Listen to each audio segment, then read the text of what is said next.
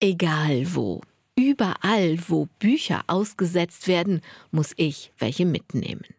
So wie am Sonntag nach einem Krankenbesuch. In der großen Krankenhauseingangshalle steht ein offenes Regal mit jeder Menge Bücher. Wie die Brote bei Frau Holle im Backofen höre ich sie schreien. Hol mich raus, hol mich raus, ich bin schon viel zu lange hier weil ich so neugierig bin, was andere Menschen über die Welt dachten und was davon sie in Geschichten oder Gedanken zwischen zwei Buchrücken druckten, landet dieses Mal Inge findet ihren Weg in meiner Handtasche.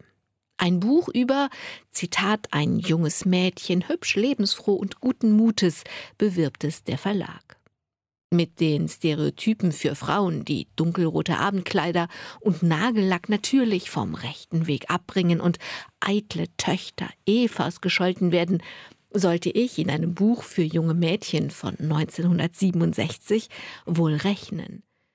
Als Inge aber fertige Erzieherin geworden ist und den schweren Weg in ein Heim für Behinderte antritt, bin ich beim Lesen entsetzt. Inge wird Hausmutter in einem einer gehörlosen Schule angegliedertem Heim. Immer wieder wird geschildert, wie Inge lernen muss, ihr Herz zu verschließen, wenn die kleinen Jungen vor Heimweh und Trennungsschmerz weinen. Lassen wir ihn ein wenig schreien, ermahnte Direktor Inge. Tja, schrecklicherweise finde ich. Tatsächlich behage dem Kleinen seine Schreitour selbst nicht mehr und er spielt fröhlich mit. Und sobald Inge in geselliger Runde von ihrer Arbeit erzählen will, wird ihr vorgeworfen, sie verderbe die Stimmung. Jetzt bin ich über den damaligen Zeitgeist wirklich erschrocken, will mehr wissen, suche Informationen über die Autorin. Martha Schlinkert ist 1913 geboren und hat im Ersten Weltkrieg ihren Vater, einen Hochofenbauer, verloren. Ihre Mutter hat sie und die zwei Geschwister mit Nachtschichten allein ernährt.